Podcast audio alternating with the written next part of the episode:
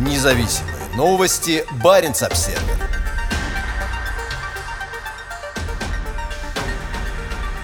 Ученые. Из-за потепления 30-50% критически важной инфраструктуры на севере к 2050 году будет находиться в группе высокого риска. Таяние вечной мерзлоты на севере планеты представляет собой повышенный риск для транспорта и транспортной инфраструктуры.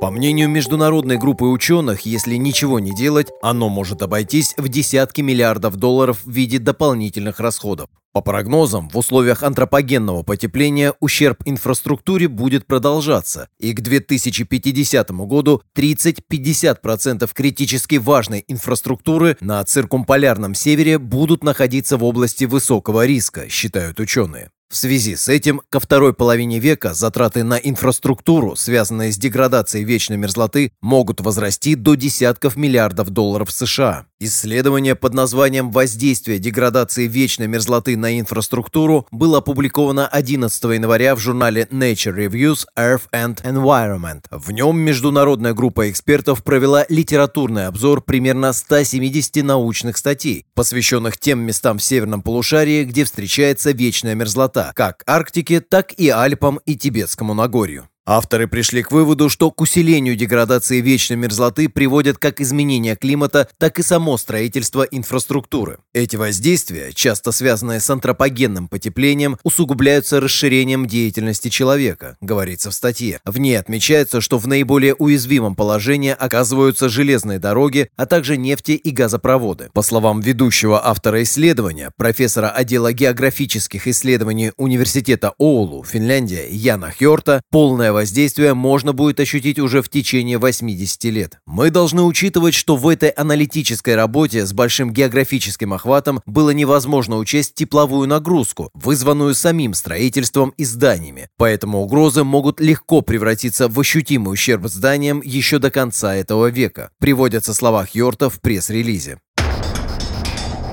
Географические различия в Арктике Согласно выводам исследования, наиболее значительный ущерб инфраструктуре наблюдается в некоторых районах Российской Арктики, где в некоторых городах пострадало до 80% зданий. Наименьший ущерб инфраструктуре был отмечен в Европейской Арктике в таких регионах, как Шпицберген. Исследователи отмечают, что продолжение потепления может поставить под угрозу целые населенные пункты. Около 500 деревень и городов в Арктике расположены в районах, где вечная мерзлота, как ожидается, растает к середине этого века, заявил один из участников исследования Миска Луота, профессор факультета наук о Земле и географии Хельсинского университета. В Канаде деградация вечной мерзлоты привела к повреждению около 30% инфраструктуры. На Юконе, северо-западных территориях, в Нунавуте и Нунавике на севере Квебека встречаются как нельдонасыщенные многолетние мерзлые грунты, которые в условиях потепления не влияют на устойчивость инфраструктуры, так и льдонасыщенные, которые при оттаивании влияют на устойчивость инфраструктуры. По словам одного из авторов статьи Гидоре, представляющего факультет гражданского строительства и гидротехники Лавальского университета, Канада, на севере Канады больше всего страдает инфраструктура, пролегающая по различным типам местности, например, дороги и взлетно-посадочные полосы. Часто страдают дороги, так как они представляют собой линейную инфраструктуру, которая проходит через разные типы окружающей среды и льдонасыщенные многолетние мерзлые грунты, рассказал Дори в интервью по телефону. Еще один тип линейной инфраструктуры, который страдает, но в меньшей степени, это взлетно-посадочные полосы, которые также могут проходить по участкам с льдонасыщенными грунтами. Здания и мосты на севере Канады страдают меньше, так как они занимают небольшую площадь и при правильном обследовании их устойчивость можно обеспечить за счет проектирования.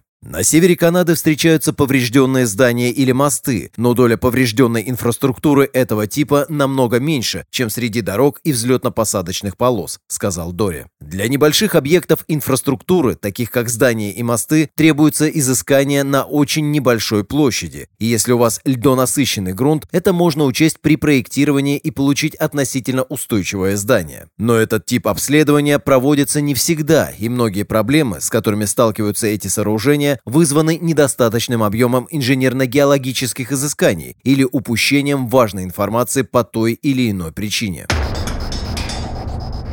Подготовка к решениям. В исследовании говорится, что затраты на ремонт и обслуживание инфраструктуры, поврежденной в результате деградации вечной мерзлоты, могут только в Арктике к 2060 году достичь 30 миллиардов евро. Только в России затраты могут превысить 20 миллиардов евро, заявляют исследователи. Для обеспечения устойчивости северной инфраструктуры могут использоваться отсыпки грунта для отводки тепла, термосифоны и свайные фундаменты. Но одни лишь технологии не смогут решить проблему, говорится в исследовании. Более точное прогнозирование состояния вечной мерзлоты позволит повысить качество обследования опасных зон и более подробно планировать затраты. Инженерные решения способны смягчить последствия деградации вечной мерзлоты, но их экономическая стоимость часто высока, заявляют исследователи. Необходимы дополнительные усилия для количественной оценки экономических последствий и возникновения отказов инфраструктуры, связанных с вечной мерзлотой. В исследовании говорится, что залогом успеха также будет являться расширение международного сотрудничества между принимающими решения, строителями и учеными. Независимые новости. Барин обседный.